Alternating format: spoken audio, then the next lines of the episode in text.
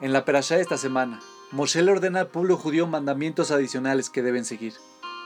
Él les dice que cuando elijan un rey, el rey deberá escribir para sí mismo dos copias de esta Torá. La Torá deberá estar con él y deberá leer de ella todos los días de su vida. Adam Lieberman nos enseña una lección de vida. Dios quiere que el rey tenga una Torá, con todos sus mandamientos, dentro de sus posiciones personales en todo momento. Pero ¿por qué un rey, la persona que en teoría tiene que darle órdenes a los demás, tiene que hacer esto?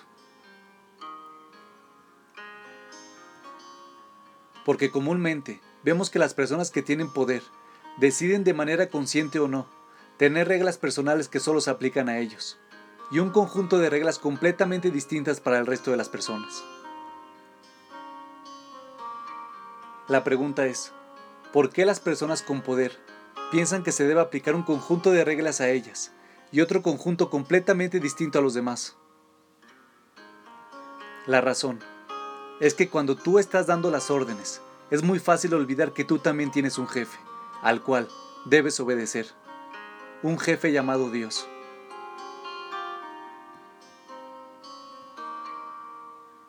Esta es precisamente la razón por la cual Dios desea que todo rey no solo tenga dos rollos de la Torah, sino que uno de ellos esté siempre con él. Cualquier lugar al que un rey va, la Torah va con él.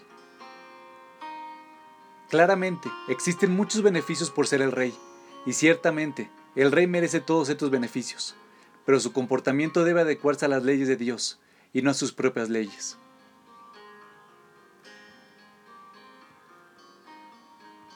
El mensaje es muy claro. No puede haber un conjunto de reglas para un líder y otro conjunto de reglas para sus seguidores. Dios le dice al pueblo judío que tanto los reyes como sus seguidores, todos deben vivir sus vidas bajo el mismo conjunto de reglas. Nosotros vemos esto también en nuestras propias vidas. Los padres le dicen a sus hijos que no deben mentir, pero cuando ese mismo hijo contesta el teléfono el padre puede susurrarle suavemente, dile que no estoy en casa en este momento. Este es exactamente el comportamiento que Dios quiere que evitemos a toda costa.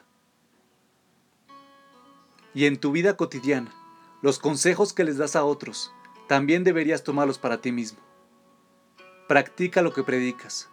Vive de acuerdo a las mismas directrices y consejos que les das a tus amigos, familiares y compañeros de trabajo. No sientas que tú estás sobre la ley. Esto te ayudará a crecer de maneras que ni siquiera imaginas. Y eso es exactamente lo que Dios desea.